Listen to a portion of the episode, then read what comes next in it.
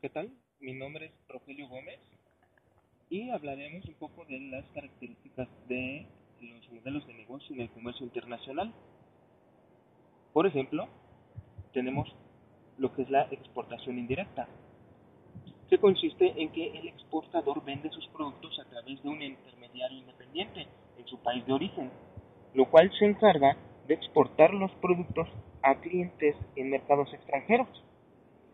Hay dos tipos de intermediarios indirectos, lo que es la empresa de administración de exportaciones, con sus siglas EMC, y también tenemos empresas comercializadoras de exportaciones, conocida como ETC. También tenemos otro modelo que es la exportación directa, lo cual esta permite a los exportadores desarrollar sus propias capacidades de mercadotecnia y de esta forma tener oportunidad de generar mayores utilidades.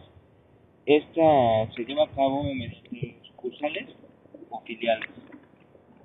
Otro modelo de negocio es las licencias.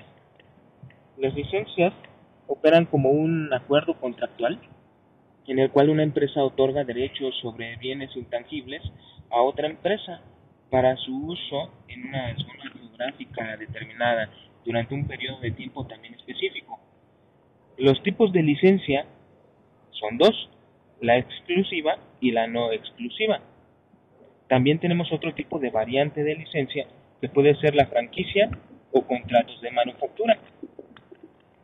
Y por último tenemos lo que es el modelo de inversión extranjera directa o conocida como IED, lo cual es el capital invertido por los residentes extranjeros en un país con la intención de tener una relación de largo plazo con las empresas nacionales.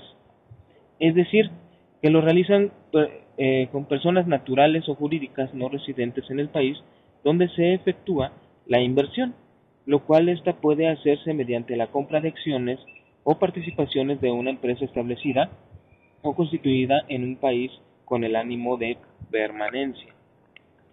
Cuando una empresa lleva a cabo inversión extranjera directa, se convierte en una empresa multinacional.